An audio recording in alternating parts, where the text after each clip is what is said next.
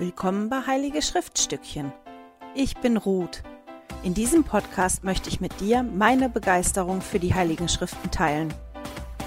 Hallo ihr Lieben, schön, dass ihr wieder mit dabei seid. Ich freue mich. Wie ist eure Woche mit Jesaja gelaufen? Wie hat es geklappt? Also bei mir war das ein bisschen, äh, ehrlich gesagt. Ähm, ich habe das gelesen und wenn ich das nur für mich gelesen hätte, wäre das okay gewesen. Aber ich lese die Schriften ja immer und habe immer im Hinterkopf, dass ich ja ein Video machen mache daraus, aus dem, was ich gelesen habe. Und das hat mich diese Woche wirklich unter Druck gesetzt, weil Jesaja ja so vielschichtig ist. Der Ansgar hat halt gesagt, das stimmt schon, Jesaja ist ein bisschen wie so eine Zwiebel, wo man eine Schicht nach der anderen runterholt. Und ich habe diese Woche festgestellt, dass wenn ich Jesaja lese, das für mich passt, mich im Moment mit der obersten Schicht zu, zu beschäftigen. Das ist ja so, dass Jesaja sich ja auf verschiedene Dinge bezieht. Der bezieht sich ja ganz konkret auf Ereignisse, die stattgefunden haben zu der Zeit. Und dann prophezeit er ja auch aber für später dass gesammelt wird, dass das Volk Israel gesammelt wird. Und zwar nicht nur nach dem Exil, sondern dann auch in unserer Zeit. Also der hat ja wirklich Dinge gesehen, die auch uns heute betreffen. Und ein und das Gleiche, was er sagt, kann halt ja für, für zwei oder drei oder vier verschiedene Ereignisse sein. Und das ist ja das, was Jesaja auf der einen Seite extrem spannend macht, aber was das auch schwierig macht. Und weil ich mich auseinandergesetzt habe mit dem, okay, was ist denn da zeitlich passiert?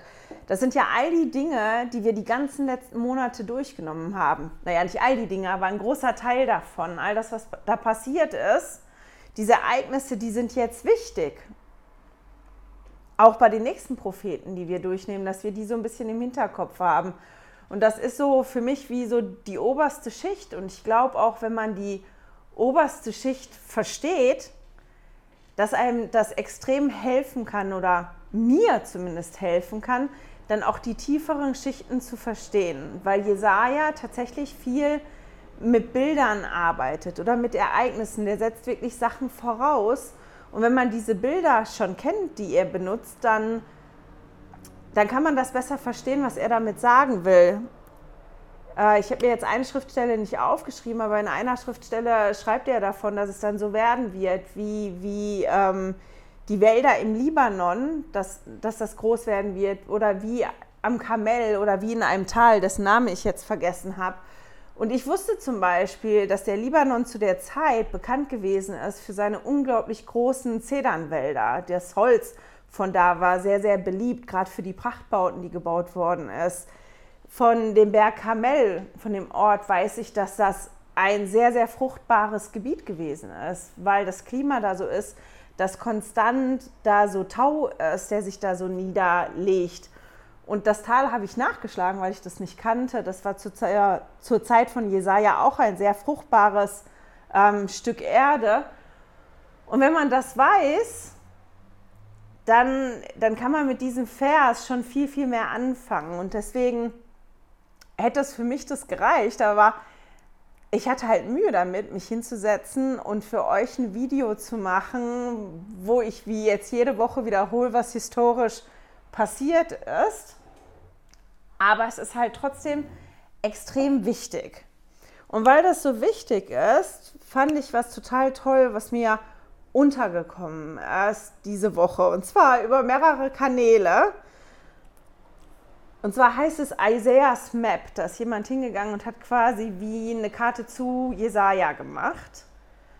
Und ich habe das übersetzt. Der Frederik war so lieb, mir das einzubauen, das auszutauschen vom Englischen ins Deutsche. Ich habe das ein bisschen ergänzt. Ich zeige euch das mal. Ich hoffe, das ist ganz drauf. Also. Ähm, oder ich lasse den Ansgar das nochmal einblenden. Und das ist eine Karte, wo grob die Länder sind, die eine Rolle spielen, zusammen mit teilweise den Hauptstädten oder den Königen, die geherrscht haben zur Zeit von Jesaja und mit den Hauptereignissen, die da passiert sind, die wichtig sind, um Jesaja besser zu verstehen. Und das ist ein bisschen wie ein Spickzettel, ähm, den ich gemacht habe oder den ich noch ergänzt habe, wo man nachgucken kann, wenn bestimmte Dinge auftauchen im Buch Jesaja. Ich hänge euch das an im Newsletter als ähm, Zusatzmaterial und ich packe das auch auf www Heilige Schriftstückchen unter das Material zum Alten Testament. Und ich erkläre das mal kurz. Ich probiere daran zu denken, dem Ansgar zu sagen, dass der das immer einblendet, was ich euch jetzt sage. Weil ich gedacht habe, das ist total super, um den Überblick zumindest über diese erste Schicht zu haben am Jesaja, nämlich diesen, diesen historischen Kontext. Wenn ihr Zeit und Muße habt, lohnt es sich wirklich, nochmal in Zweite Könige durchzublättern und das nochmal zu gucken oder sich hinzusetzen zu überlegen, okay, was weiß ich denn von den Sachen, die ich gelesen habe, die da passiert sind in den letzten Monaten. Ich habe ja letzte Woche schon gesagt, dass Jesaja zwischen 740 und 700 vor Christus Prophet gewesen ist. Und Jesaja bezieht sich in, in seinem Buch, also in den Kapiteln da, der bezieht sich auf Königreiche, indem der einfach die dominanten Stämme nennt oder einfach die Hauptstädte nennt oder einfach einen König nennt. Und das ist halt gut zu wissen, okay, von wo war denn die Hauptstadt, von wo war der König, ähm, wie steht das im Zusammenhang. Und das ist unter anderem auch auf dieser Karte drauf. Gut zu wissen ist, dass die Kapitel 1 bis 39, wo wir uns ja noch bewegen. Wir beschäftigen uns heute mit Jesaja, äh, nicht 1, Jesaja 13 bis 35. Aber gut ist zu wissen, dass es vor allem in den Kapiteln 1 bis 39 um die Zeit vor dem Exil geht und darum, dass Jesaja ja die gewarnt hat. Das Nordreich und das Südreich und auch die Länder drumherum. Der hat denen halt erzählt von dem drohenden Gericht was über denen steht, weil die so stolz sind und weil ja, die so viele schlimme Dinge machen. Und ab Kapitel 40, Kapitel 40 bis 66, da geht es mehr um die Botschaft der Hoffnung und um die Wiederherstellung für die Exiljuden und aber auch die Wiederherstellung später in den letzten Tagen.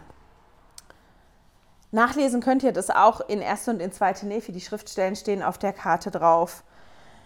Wenn ihr jetzt guckt, ähm, dann seht ihr auf der Karte die drei Hauptakteure von anderen Ländern, die da so mitspielen, die das Nordreich und das Südreich, also Israel und Juda bedroht haben und die auch dann nachher dafür gesorgt haben, dass die zehn Stämme zerstreut worden sind und dass dann ganz viele der Juden aus dem Südreich ins Exil nach Babylon geführt worden sind. Wir haben da Assyrien.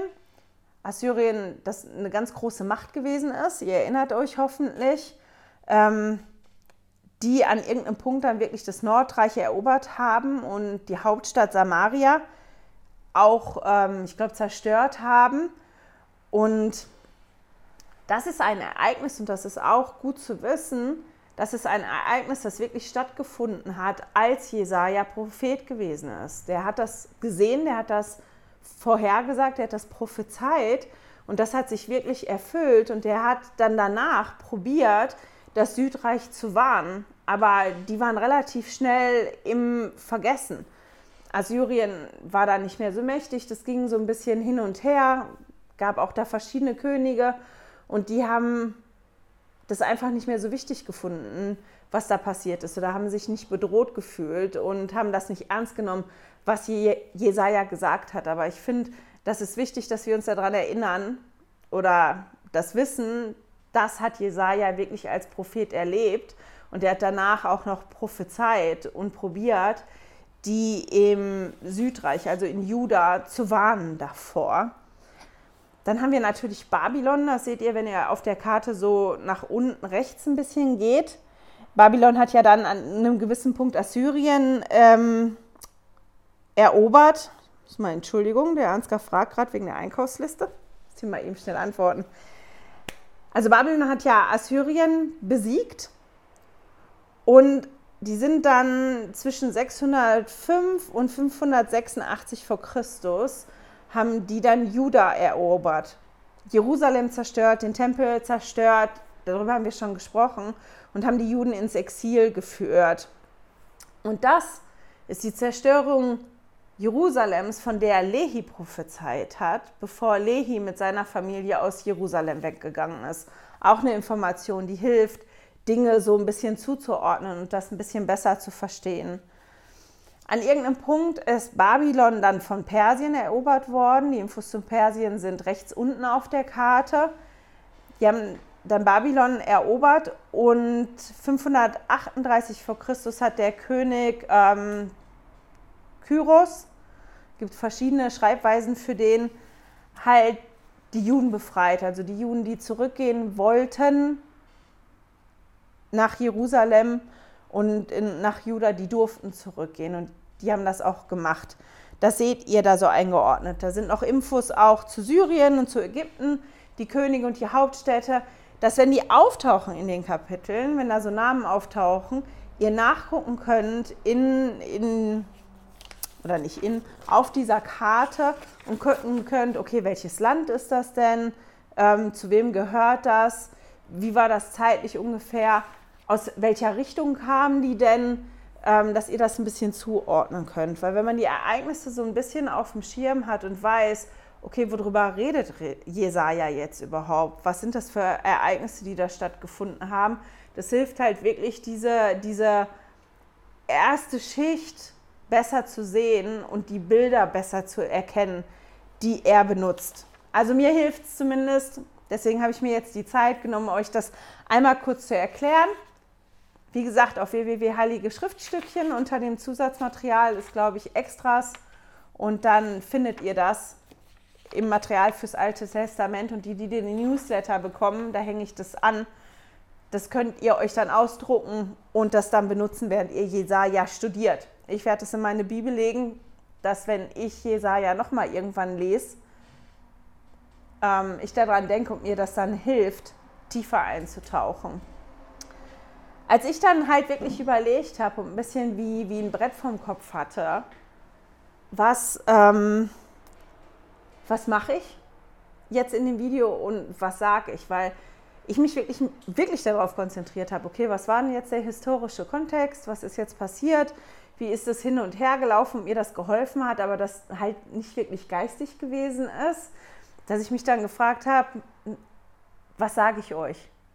erzähle ich schon wieder den ganzen historischen Kontext. Ist ja auch nicht so spannend, das immer und immer wieder zu hören.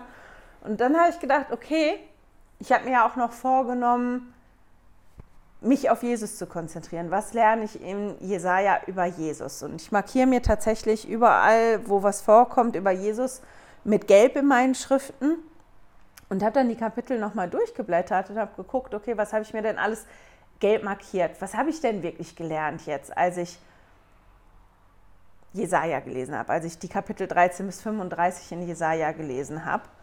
Und ähm, wollte das zuerst machen, aber dann sind mir ein paar Sachen aufgefallen und ich habe gedacht, ich pool die mal raus. Und bevor wir jetzt darauf eingehen, werfen wir noch mal ganz schnell einen Blick auf die Zeitlinie. Die habe ich nämlich total vergessen. Wir sind in der Woche 38, deswegen nehmen wir auch das Feld 38. Das kommt hier hin neben dem Bild. Und da kommt diese Woche das Bild Befreier hin. Ähm, das sind so die nächsten Wochen, wo die Aufkleber draufkommen. Und ähm, ich denke, dass das alles Umschreibungen für Jesus sind, die da draufkommen.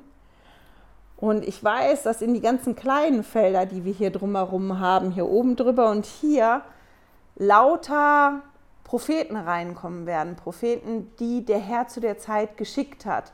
Und anhand von dem, wie viele Propheten da gewesen sind, sieht man auch, wie wichtig das dem Vater im Himmel gewesen ist und auch Jesus gewesen ist, ähm, ja, die Menschen da wirklich zu warnen davor. Die haben gesehen, dass die den Bund gebrochen haben, die haben gesehen, dass das nicht so gut gelaufen ist und die wollten die halt aufmerksam machen auf, wenn ihr nicht aufpasst, dann passiert was, was wirklich nicht so toll ist.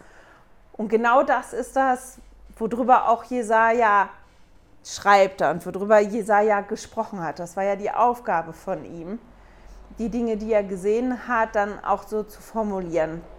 Und mir ist halt aufgefallen, als ich in den Schriften geguckt habe, okay, was habe ich denn alles über Jesus gelernt? Und ich habe mir Sachen rausgeschrieben und dann ist mir aufgefallen, dass da auch einiges ist, was im ersten Moment gar nicht so positiv ist, was man auch gar nicht mit, mit Jesus so in Verbindung bringt. Das ist halt schon eine Hausnummer, wenn man liest, was der Herr zulässt oder wozu er die anderen Länder nimmt. Und im ersten Moment habe ich auch gestockt und habe gedacht, naja, das macht das Bild vom, von, von Jesus halt schon auch, weiß gar nicht, wie ich das formulieren soll, kompletter. Das gehört halt auch dazu, dass, dass ähm,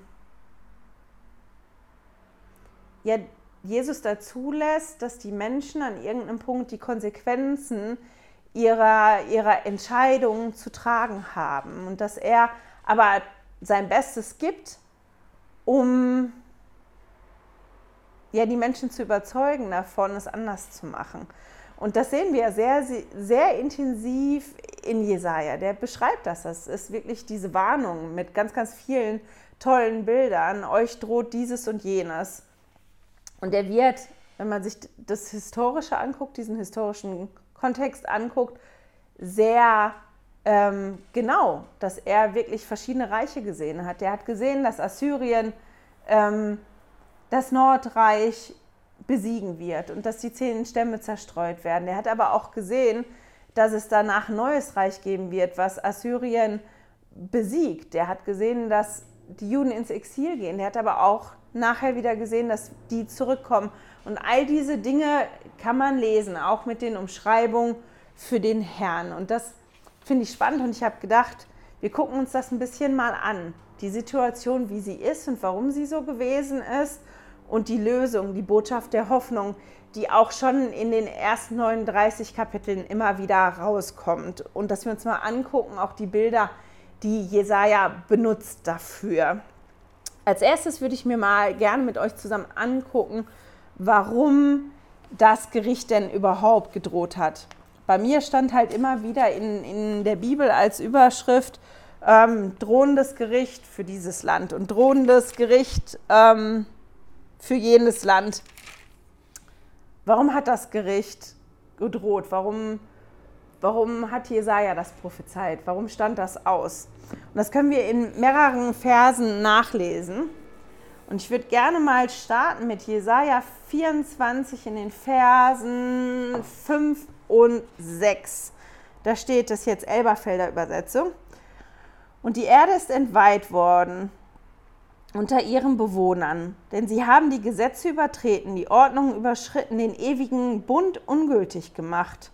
Darum hat der Fluch die Erde verzehrt und es büßen die auf ihr wohnen. Darum sind die Bewohner der Erde hinweggeschwunden und wenig Menschen bleiben übrig. Also da haben wir direkt die Situation. Der Bund ist gebrochen worden. Und weil der Bund gebrochen worden ist, oder die, die, die Ordnung sind überschritten worden und deswegen ist der ewige Bund ähm, da jetzt gerade ungültig. Und das ist das, was das möglich gemacht hat, was dann kommt darauf. In Jesaja 29, die Verse 13 und 14 da muss ich mal gucken. Ich glaube, das war besser in der Einheitsübersetzung formuliert, dass das schöner zum Lesen gewesen ist. Genau. Einmal schnell gucken, Entschuldigung. Genau. Das lese ich jetzt aus der Einheitsübersetzung vor. Der Herr sagte, weil dieses Volk sich mir mit seinem Mund näherte und mich mit seinen Lippen ehrte, sein Herz aber fernhielt von mir, und weil ihre Furcht vor mir zu einem anderen, äh, zu einem angelernten menschlichen Gebot wurde, Darum siehe, will ich weiterhin wunderbar an diesem Volk handeln, wunderbar und wundersam. Dann wird die Weisheit seiner Weisen vergehen und die Klugheit seiner Klugen wird sich verbergen. Und dieser letzte Teil von Jesaja 29, Vers 14, der war, glaube ich, sogar noch besser in der Guten Nachricht Bibel. Weil ich mich so ein bisschen über dieses Wunderbar und Wundersam gewundert habe. Und in der Guten Nachricht Bibel steht der Vers 14, ähm, ist der Vers 14 so. Deshalb will ich auch weiterhin fremdartig und unverständlich an diesem Volk handeln. Dann wird die Weisheit seiner Weisen vergehen und von der Klugheit seiner Klugen wird nichts mehr übrig bleiben. Und ich finde, das ist so ein bisschen klarer als wunderbar und wundersam, weil wunderbar kann ja auch was Tolles sein. Deswegen habe ich da am Anfang gestockt. Aber wir sehen hier, dass halt Jesaja sagt, das Problem ist, dass die Menschen zwar das Richtige sagen, die legen aber nur Lippenbekenntnisse ab. Das ist was, was die nur machen, weil das wie ein menschliches Gebot geworden ist. Das ist aber nichts mehr, wo das Herz wirklich mit dabei ist. Das ist nicht, dass die sich dem Herrn wirklich zuwenden, ähm, weil das ein inneres Bedürfnis ist, sondern weil das etwas ist, weil man das halt ebenso macht. Und dass das ein Problem ist, auch. Was anderes Tolles ist in Jesaja 30, in Versen 9 bis 11. Und ich lese das auch mal aus der Einheitsübersetzung vor. Denn es ist ein trotziges Volk, verlogene Söhne, Söhne, die nicht hören wollten auf die Weisungen des Herrn, die zu den Sehern sagten, seht nicht zu denen, die schauten, er schaut für uns nicht, was richtig ist, sagt uns Schmeichelndes, schaut Täuschungen, weicht nicht ab vom rechten Weg, biegt ab vom Pfad, lasst uns in Ruhe mit den Heiligen Israels.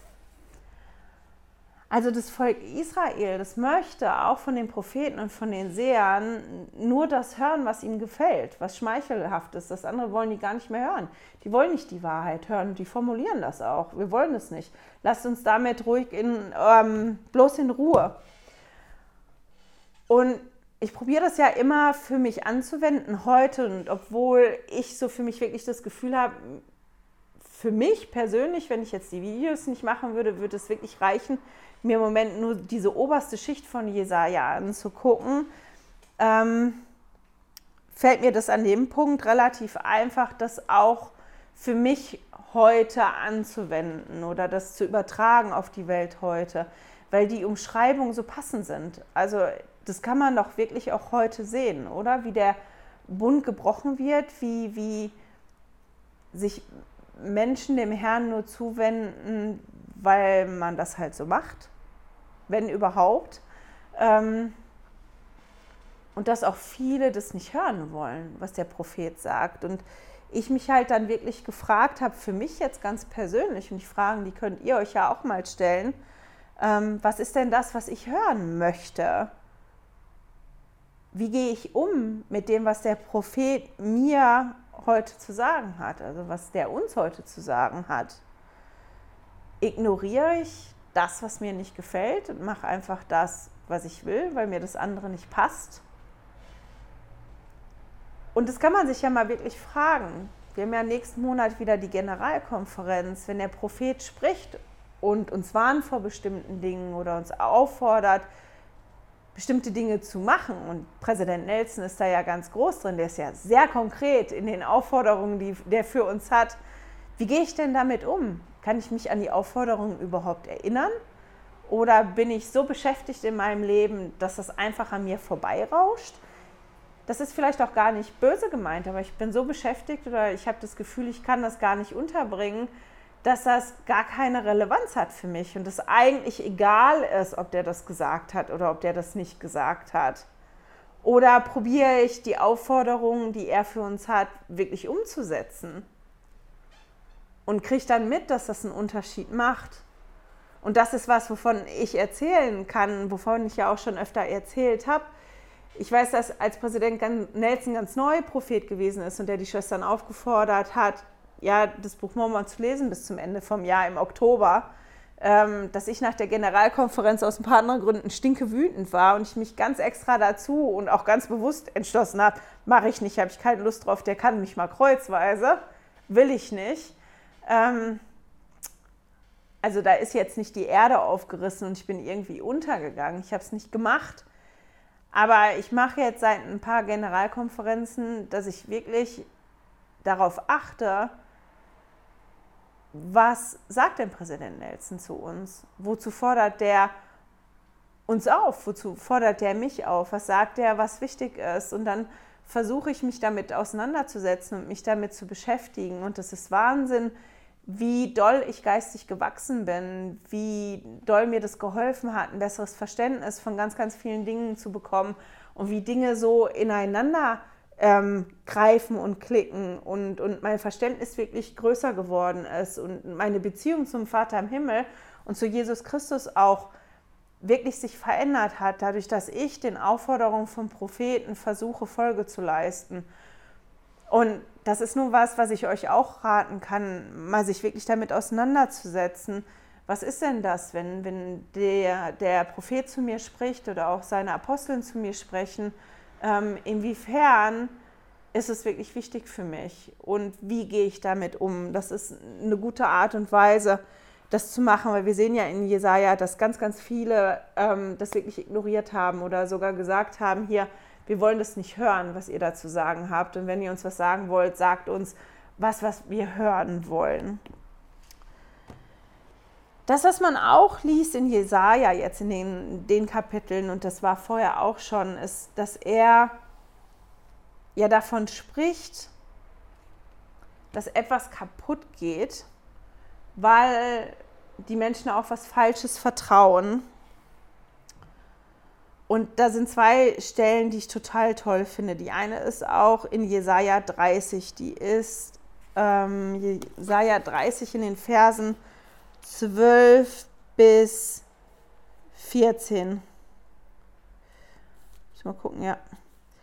Darum so spricht der Heilige Israels, weil ihr, auf diese, weil ihr dieses Wort verworfen, auf Gewalt und Arglist vertraut und darauf euch gestützt habt, darum wird für euch diese Schuld wie von oben sich öffnen und sich öffnender und sich verbreitender Riss in einer hochaufragenden Mauer sein, deren Zusammenbruch plötzlich, urplötzlich kommt. Er zerbricht, wie beim Zerbrechen eines Töpferkruges, zerschmettert ohne Mitleid, und unter seinen zerschmetterten Stücken findet sich keine Scherbe, um Feuer vom Herd zu holen oder Wasser aus der Zisterne zu schöpfen. Also, dass er ja sagt, wir haben ja vorher auch die Verse von vorher gelesen, dass die ja dem Propheten nicht mehr vertrauen und dass sie die Worte nicht hören wollen und weil die halt auf die falschen Dinge vertrauen, weil die auf, auf Gewalt und Arglist vertrauen und darauf setzen und sich daran festhalten, dass das halt dann sein wird. Und dieses Bild finde ich halt ganz toll wie ein, ein Töpferkrug, den man eigentlich nimmt, um Dinge zu transportieren, der so kaputt geht, dass da keine Scherbe mehr bei ist, dass keine Scherbe mehr groß genug, dass man da ähm, Feuer aus dem Herd holen könnte mit oder Wasser mittransportieren könnte, dass das so kaputt gehen wird. Und da erklärt Jesaja, guck mal, das ist die Situation, wie sie ist. Und weil ihr auf das Falsche vertraut, wird das kommen, außer ihr ändert das. Finde ich ganz spannend, dieses Bild. Und das ähm, sehen wir auch nochmal in Jesaja 22 man sich das anguckt, in Jesaja 22, in den Versen 23 bis 25.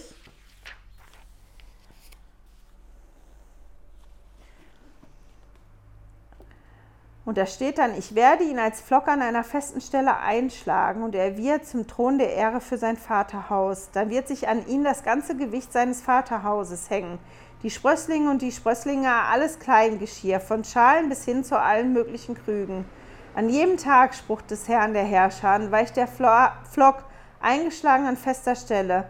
Er wird herausbrechen, herunterfallen und die Last, die an ihm hängt, wird zerschlagen. Ja, der Herr hat gesprochen.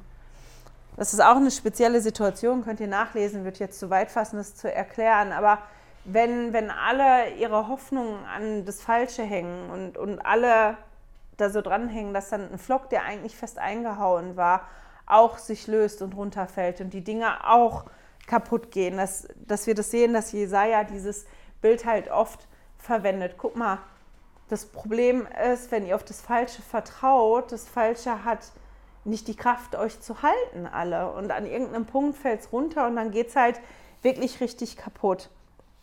Und Jesaja spricht aber auch von der Lösung für das Problem. Guck mal, das ist die Lösung. Oder weil der ja schon gesehen hat, das trifft ein und der ja seine Mitmenschen kennt, okay, es wird passieren, aber es gibt trotzdem Hoffnung. Obwohl das Schlimme kommt, wird es trotzdem Hoffnung geben. Auch davon schreibt Jesaja. Und das können wir lesen in Jesaja 30, Vers 15.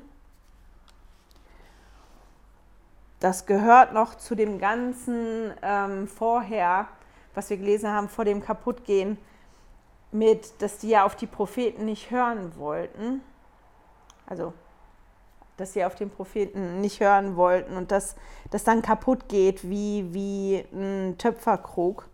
Und dann kommt, das ist jetzt Elberfelder Übersetzung in 30, Vers 15, denn so spricht der Herr, der Heilige Israels, durch Umkehr und durch Ruhe werdet ihr gerettet. Im Stillsein und im Vertrauen ist eure Stärke. Aber ihr habt nicht gewollt. Dann geht das noch mal ein bisschen weiter. Auch wieder, das geht da darum, ihr wolltet auf den Pferden fliehen und ihr wolltet ähm, wegrennen, dass er da wirklich von spricht. Guck mal, ihr macht genau die falschen Sachen. Eigentlich liegt eure Lösung da drin, im, im in der Umkehr und in der Ruhe, ich finde die Formulierung total toll, in der Umkehr und in der Ruhe werdet ihr gerettet. Und dann im Stillsein und im Vertrauen ist eure Stärke. In der Einheitsübersetzung steht, glaube ich, Kraft. Und ich habe da ein bisschen gehakt und habe gesagt, was meint denn der mit Stillsein? Stillsein jetzt wirklich, ich soll still sein. Und in der guten Nachricht, Bibel steht aber, das fand ich jetzt ganz toll formuliert, ähm, der Herr, der heilige Gott Israels, hat zu euch gesagt, wenn ihr zu mir umkehrt und stillhaltet, dann werdet ihr gerettet. Wenn ihr gelassen abwartet und mir vertraut, dann seid ihr stark. Dass der dieses Stillsein dann nachher auch zu gelassen abwartet, ähm, dass das so formuliert ist. Und in der Situation spricht Jesaja ja, ihr wolltet fliehen und so, aber wenn ihr umgekehrt wärt und euer Vertrauen gesetzt hättet in den Herrn, dann hättet ihr die Ruhe gehabt. Also in der Ruhe und in der Kraft ist das dann. Und statt dann panisch zu werden, tief Luft zu holen und gelassen zu sein, abzuwarten und das Vertrauen zu haben, das wäre das, was euch geholfen hätte. Oder das ist das, was euch auch dann hilft. Und das ist auf jeden Fall was, wo wir auch dran arbeiten können. Oder findet ihr nicht, dieses Vertrauen zu entwickeln auf den Vater im Himmel und auf Jesus Christus und wir können auch üben, immer wieder umzukehren. Das ist ja auch eine der Aufforderungen von Präsident Nelson auf der letzten Generalkonferenz gewesen, die Freude an der täglichen Umkehr zu finden, dass das wirklich was ist, was wir auch üben sollen. Wir sollen üben, immer und immer wieder umzukehren, weil wir machen ja immer und immer wieder Fehler. Das heißt, wir haben wirklich genug Möglichkeiten, das auch zu üben und das, wenn wir das üben und das wirklich ja, wahrnehmen, dieses Werkzeug in die Hände nehmen, dass das zu unserer Star Kraft und zu unserer Stärke werden kann. Und das finde ich unglaublich schön, deswegen mochte ich das Bild so gerne. Was, was ich auch noch schön gefunden habe, ist, wenn man dann weiterliest in den Versen 18 und 19, die dann danach kommen, auch in Jesaja 30. Und darum wird der Herr darauf warten, euch gnädig zu sein. Und darum wird er sich erheben, sich über euch zu erbarmen. Denn ein Gott des Rechts ist der Herr. Glücklich alle, die auf ihn harren. Ja, du Volk aus Zion, das in Jerusalem wohnt, du wirst nicht mehr weinen. Er wird dir gewiss Gnade erweisen und die Stimme deines Hilfgeschreis, sobald er hört, wird er dir antworten. Also die Schriftstelle sagt ja eigentlich, der Herr, der wartet auf dich. Das ist ganz sicher, der wird da auf, dir, auf dich warten und der wartet nur darauf, dir Gnade zu erweisen der wartet darauf, dass du sagst, hallo, hier bin ich, ich brauche Hilfe. Und der ist da. Und wenn du dann so weit bist und um Hilfe rufst, dann reagiert der sofort. Und das ist doch wirklich eine schöne Hoffnungsbotschaft, die Jesaja da vermittelt, oder nicht? Fand ich jetzt ganz, ganz toll. ein Bild, was mir aufgefallen ist, was das extrem gut beschreibt, wie das sein wird, wie die Zeit sein wird, wie sich das entwickeln wird, wie das weitergeht, wenn die Menschen sich dem Herrn gar nicht mehr zuwenden, auch vielleicht gar keine Lippenbekenntnisse mehr ablegen wollen und die, ähm, ja, wie das ist, wenn der Bund halt gebrochen wird von, von ganz, ganz vielen oder der gar nicht erst eingegangen werden will oder total ignoriert werden, finden, boah, total ignoriert werden wird. So ist der Satz richtig. Ähm, da benutzt er ein ganz, ganz tolles Bild für. Das ist mir direkt aufgefallen, schon beim ersten Mal lesen. Und das kann man lesen in Jesaja 13 in den Versen 9 und 10. Siehe, der Tag des Herrn kommt, grausam mit Grimm und Zornglut, um die Erde zur Wüste zu machen, und ihre Sünder wird er vor, ihnen, vor ihr austilgen. Das ist genau das, was ich am Anfang gesagt habe, als ich mich gefragt habe, was habe ich eigentlich über den Herrn gelernt, dass da auf einmal so Formulierungen sind, wo ich ja geguckt habe, wo ich gelb angemalt habe und ich gedacht habe, okay, das muss ich erstmal mit dem Bild, was ich so mir von Jesus gemacht habe, so übereinbringen. Und er beschreibt hier diesen Tag des Herrn, der kommt, der grausam und mit Zornglut ist, ähm, noch genauer. Er sagt dann in Vers 10, denn die Sterne des Himmels und seine Sternbilder werden ihr Licht nicht leuchten lassen. Die Sonne wird finster sein bei ihrem Aufgang und der Mond wird sein Licht nicht scheinen lassen. Jetzt auch Elberfelder Übersetzung. Und der umschreibt das ja, der sagt quasi, das ganze Licht ist weg. Die Sonne scheint nicht, der Mond scheint nicht, die Sterne scheinen nicht. Das ist das, was dann auch beim Tag des Herrn kommt, der ja grausam ähm, sein wird, mit Grimm und mit Zornglut. Und das, was mir halt direkt aufgefallen ist, ist, dass Sonne, Mond und Sterne ja zur Navigation genutzt worden sind teilweise heute noch, aber dass die ja wirklich wichtig waren zur Orientierung und auch zur Navigation, um, um den Weg zu finden, um den richtigen Weg zu finden, um sich zurechtzufinden, wenn man mit dem Schiff gefahren ist oder wenn man unterwegs gewesen ist und gereist ist. Ähm, und was passiert denn, wenn diese, diese Fixpunkte, die Punkte, die uns helfen, uns zu orientieren, weg sind? Dann wird es auf einmal extrem schwierig, den Weg zu finden, oder?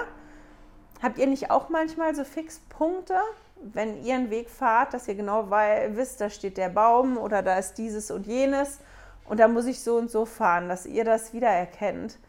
Und wenn diese Fixpunkte auf einmal weg sind und man, oder die sind noch da, aber man kann die einfach nicht mehr sehen, weil es so dunkel geworden ist um einen drumherum, dann wird es auf einmal wirklich schwierig, sich zu orientieren und den Weg zu finden. Und so eine, eine Welt, so eine Zeit, beschreibt Jesaja da eine Zeit, die so dunkel sein wird, dass es wirklich schwierig ist, seinen Weg zu finden da und sich zu orientieren und die Fixpunkte zu finden, die einem helfen, sich zu orientieren, weil die Dinge, die man vorher gehabt hat, dass die gar nicht mehr da sind.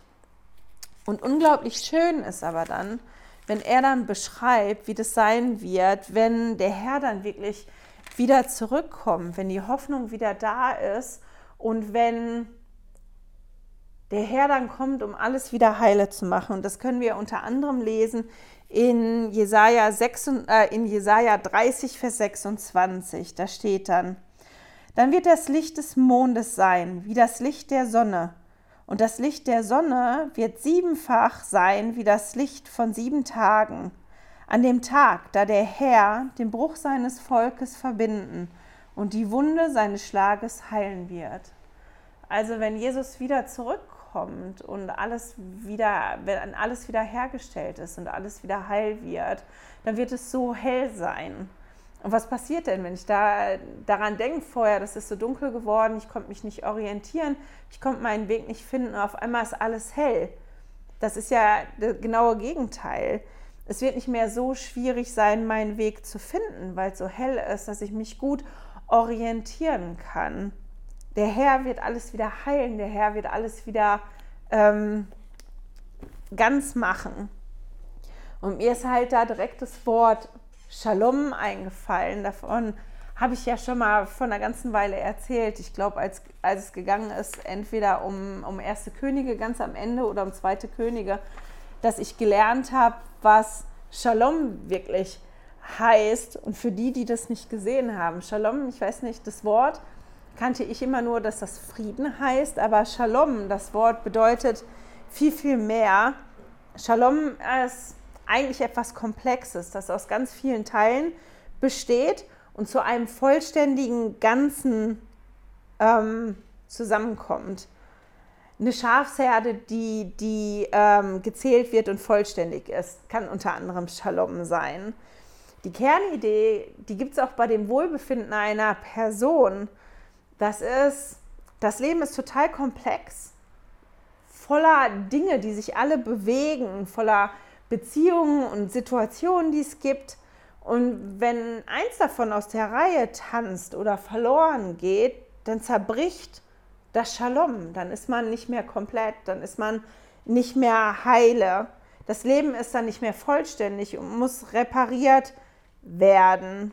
Und deswegen hat diese Bedeutung oder der Name von Jesus, dass Jesus der Friedensfürst sein wird, mit dem Hintergrundwissen, was Shalom eigentlich heißt, eine ganz andere Bedeutung bekommen für mich.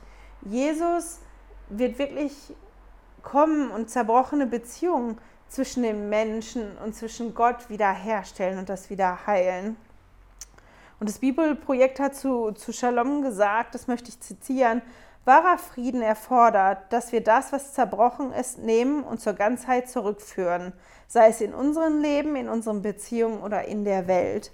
Und das ist wo Jesus bei helfen wird, dann ganz am Ende, wenn er wiederkommt, wo dieses alles, was zerbrochen ist, worüber wir ja schon gelesen haben, worüber auch Jesaja gesprochen hat, ähm, wenn ihr auf das Falsche vertraut und die ganze Zeit falsche Entscheidungen trefft, ähm, dann wird der Flock irgendwann nicht mehr halten. Der wird runterfallen und dann wird es zerbrechen. Oder das wird sein wie ein Tonkrug, der in so viele Stücke zerbricht, dass kein Stück groß genug ist, um damit noch irgendwas Sinnvolles an, anzufangen.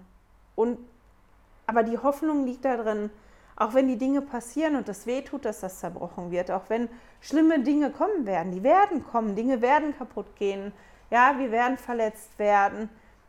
Es wird den Tag geben, wo das wieder repariert wird und wo es wieder zusammengesetzt wird. Und es gibt halt so eine japanische Kunst, ich vergesse mal, wie die heißt, ich glaube Kingsu, wo man etwas, was zerbrochen ist, wieder zusammensetzt mit so einem goldfarbenen Kleber. Also man versucht die, die Risse nicht zu verstecken, sondern man wertet die Risse dadurch, dass man was Goldenes nimmt, da Gold drin ist, quasi noch auf. Und das ist ja wirklich ein Prozess. Ihr müsst euch das mal vorstellen. Ihr habt eine Vase, die kaputt gegangen ist. Das ist ja etwas, was man nicht irgendwie in 20 Minuten wieder reparieren kann, wenn man das wirklich reparieren will. Man muss die ganzen Stücke ja zusammensammeln, man muss gucken, wo kommen die Stücke hin und man muss ja wie unten anfangen zu kleben. Und bevor die nächste Schicht draufkommt, muss die eine Schicht ja dann auch erstmal aushärten, weil ich kann ja nicht einfach alles aufeinandersetzen, weil ja das unten dann zusammensackt durch, durch den Druck. Also das ist wirklich ein Prozess, der stattfindet, der auch langwierig sein kann. Und ich glaube, das ist das, was halt immer schwierig für uns ist. Zumindest ist das schwierig für, für mich. Ich mag gerne dann immer schnell und erledigt haben. Aber dieses zu sehen, dass dieses Heilen und dieses Ganzwerden halt wirklich ein Prozess ist. Und dass Jesaja uns hier die Hoffnung vermitteln möchte, das ist die Welt, wie sie ist. Und das wird kommen und es wird schwierig werden. Das wird wehtun. Wir werden ganz, ganz viele Sachen nicht verstehen und nicht begreifen und uns fürchten, aber es gibt da die Hoffnung am Ende und die Hoffnung ist Jesus. Und je weiter wir jetzt rücken werden in Jesaja, desto mehr wird, glaube ich, auch noch diese Hoffnungsbotschaft in den Mittelpunkt rücken. Das ist zumindest das, was ich dem Zusatzmaterial entnehme, was ich schon gelesen habe. Und da freue ich mich drauf, weil das ist ja genau so auch für uns. Und ich würde heute gerne mit was aufhören, worüber ich so lachen musste. Ich habe nämlich eine Schriftstelle gelesen. Ich jetzt mal die Einheitsübersetzung zu. Und da musste ich echt lachen, als ich die gelesen habe. Und deswegen mag ich die mal einmal vorlesen. Ihr könnt ja gerne mal mitlesen in eurer Bibelübersetzung und gucken, wie das da bei euch drin steht. Und zwar findet ihr die in Jesaja 28 in den Versen 7 bis 13. Und ich fange wirklich an, die vorzulesen. Man muss bei sieben anfangen, damit man den Zusammenhang ein bisschen mitkriegt. Sogar diese schwanken von Wein und taumeln von Bier. Priester und Propheten schwanken von Bier, sind benommen von Wein. Sie taumeln von Bier, sie schwanken bei ihren Visionen, sie torkeln beim Entscheid. Tatsächlich, alle Tische sind voll von Erbrochenen, voll von Kot, bis auf den letzten Fleck. Wen will er die Erkenntnis lehren, wem das Gehörte verständlich machen? Gerade von der Milch entwöhnten, gerade von der Brust abgesetzten, ja, Zaff, Lazaff. Zaff, Lazaff, Quack, Laquack, Quack, Laquack. Hier ein wenig, dort ein wenig. Ja, mit lallender Lippe und fremder Zunge wird er zu diesem Volk reden, der zu ihnen gesagt hatte, dies ist die Ruhe, schafft Ruhe den Müden und dies ist der Rastplatz, aber sie wollen nicht hören. Und es wird wie das Wort des Herrn ergehen. Zaff, Lazaff, Zaff, Lazaff, Quack, Laquack. Quark, la Quark. Ein wenig hier, ein wenig dort, damit sie gehen und rückwärts stolpern, zerbrechen, sich verstricken und gefangen werden. Also als ich das gelesen habe, ich habe das in der Elberfelder Übersetzung gelesen, habe gedacht, hä? Was soll denn das sein? Habe mir dann erst die Einheitsübersetzung genommen, da stand das dann ähnlich. Also das Zaflafzaf ist ein bisschen anders ähm, buchstabiert. Da habe ich gedacht, was soll das denn? Ähm, da ist ein toller Kommentar zu da in meiner Studierbibel. Den möchte ich auch einmal vorlesen. Die Verse 7 bis 11, in deren Mitte das Gestammel Betrunkener zitiert werden, werden meist so gedeutet, dass sich hier die Propheten und Priester, die eine pro-ägyptische Politik befürworteten, über Jesaja lustig machen und ihm vorhalten, er stammle unverständliches Zeug. Wahrscheinlich aber ist Vers 7 bis 11 genau umgekehrt zu verstehen. Hier geht es um die Kritik, in der Jesaja den betrunkenen Priestern und Propheten vorwirft, sie verhielten sich in ihrem Lallen wie brabbelnde Kleinkinder, weil diejenigen, die für die Vermittlung des Gotteswillens so unsinnig daherstammeln, das ist dann dieses Zaff, Laf, Zaff, wird auch Jahwe eine für Jerusalem unverständliche, ja fremde Sprache sprechen. Und mir ist halt da wieder aufgefallen, davon ab, dass ich gelacht habe über dieses Zaff, Laf, Zaff, um dieses Laien ähm, zu zeigen, wie, wie unterschiedlich das halt ist in, in den verschiedenen Bibelübersetzungen. Und in der guten Nachricht Bibel, die ich wirklich gerne habe für Jesaja, weil manchmal, wenn die Bilder wirklich schwierig zu verstehen ist, das einfacher ist, das in der guten Nachricht Bibel zu lesen. Aber ich habe gedacht, ich lese euch das mal vor, jetzt auch aus der guten Nachricht Bibel auch wieder die Verse 7 bis 11. Sogar die Priester und die Propheten sind betrunken und taumeln. Sie haben so viel Bier und Wein getrunken, dass sie nicht mehr gerade stehen können. Die Propheten taumeln, wenn sie eine Vision haben, und die Priester schwanken, wenn sie ein Gerichtsurteil aussprechen sollen. Die Tische, an denen sie ihre Gelage halten, sind voll von dem, was sie erbrochen haben. Kein Platz ist sauber geblieben. Sie ärgern sich über mich und sagen, der will uns belehren, er will uns beibringen, was Gottes Wille ist. Für wen hält er uns? Wir sind, sind wir vielleicht kleine Kinder, die eben von der Mutterbrust entwöhnt worden sind? Was soll dieses ewige La la la, Mama, Mama, Ma? Du passt auf, äh, du da pass auf. Weil ihr nicht auf mich hören wollt, wird der Herr Ausländer zu euch schicken, deren Sprache in euren Ohren wie dieses Lala klingen wird. Durch sie wird euch eine durch sie wird er euch eine Lektion erteilen. Und obwohl ich finde, dass man den Anfang ein bisschen besser verstehen kann, weil die das Bild besser malen. Was ist denn das? Die, die Priester und so, die sind alle betrunken und der Tisch ist voll mit dem, was die erbrochen haben und da ist kein Platz mehr. Ähm, dadurch, dass die ja die Bilder haben, interpretieren die das ja schon auf die eine Art und Weise, wie gerade hier in dem Kommentar von der Bibelübersetzung ähm, von der Einheitsübersetzung das drinsteht, dass das meistens ja auch so interpretiert wird, dass das ähm, die, die Propheten und die Priester sind, die sich über Jesaja lustig machen, weil ähm, es gab dann eine Koalition, die gegen Assyrien gegangen ist und ähm, die sich unter anderem mit Ägypten verbunden hat. Die wollten sich alle erheben über Assyrien und Jesaja war derjenige, der davor gewarnt hat. Der hat gesagt, das geht nicht gut. Ich habe das gesehen. Ägypten wird euch nicht helfen können. Das funktioniert nicht. Ägypten wird euch nicht helfen können.